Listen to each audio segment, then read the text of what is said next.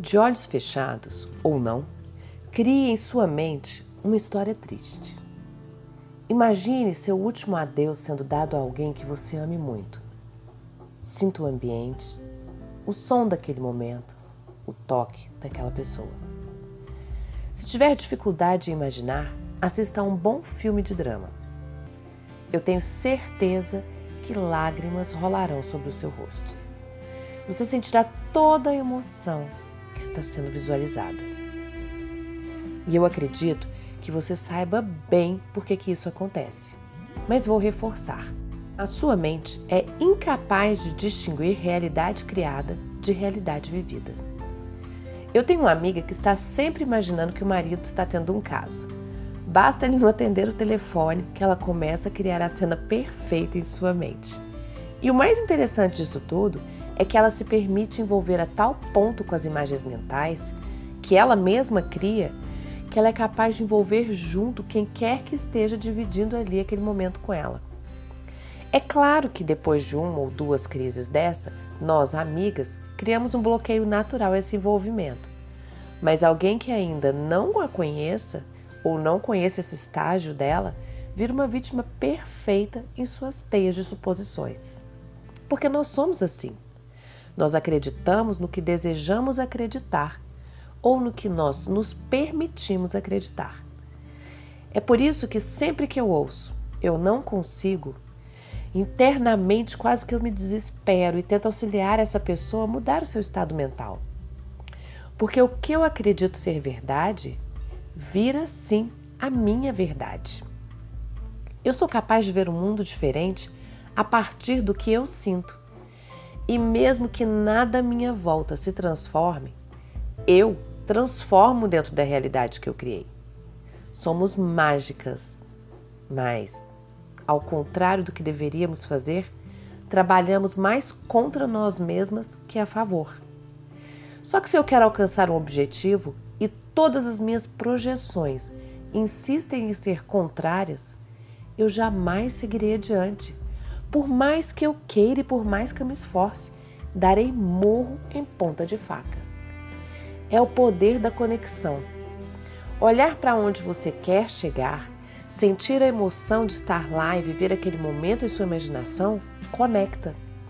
Da mesma forma como acreditar que é difícil, que não consegue ou qualquer outra coisa nesse sentido, cria uma comunicação não verbal que te desconecta dos seus objetivos. Olha só, se ao chegar em casa cansada depois de um dia de trabalho e já imaginar que vai dar trabalho cozinhar uma coisa para você, ao invés de simplesmente imaginar que o ato de cozinhar poderá ser prazeroso, te fará comer qualquer coisa, não é mesmo? Porque a gente cresce acreditando que está sempre cansada demais, que cozinhar dá trabalho, que lavar louça é um pesadelo, que arrumar casa é escravizador, que fazer dieta é sofrido, enfim, a gente cria essa realidade e a alimenta de tal forma que ela vira a nossa verdade.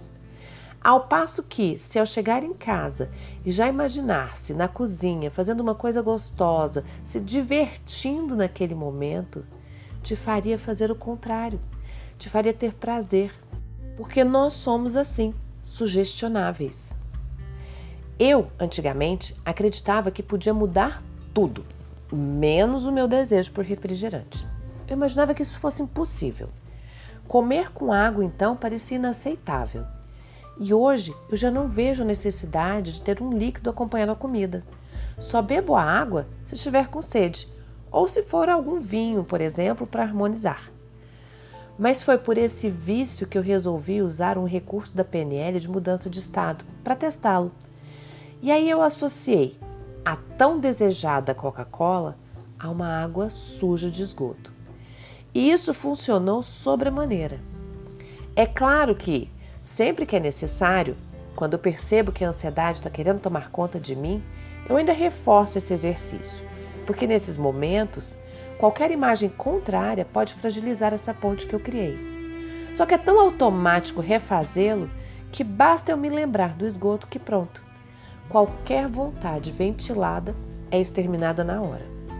E muita gente para quem eu conto isso fala: "Eca, uma água de esgoto", mas era isso que eu precisava. Eu precisava de um extremo. Eu sabia que era necessário ser extremista. O mesmo eu permito criar quando eu quero comer algo fora do meu plano, por exemplo, e sei que isso não vai me fazer bem. Eu crio mentalmente imagens de pessoas doentes, com aquelas escarras da diabetes. E isso sempre ajuda na minha decisão de seguir o plano em frente. Entretanto, também é minha decisão criar ou não essa ponte de comunicação com o meu cérebro. Da mesma forma que com você. Eu te desafio a experimentar, porque a diferença entre conseguir e desistir está a uma imaginação de distância. Com muito amor, da sua coach, Roberta Frois.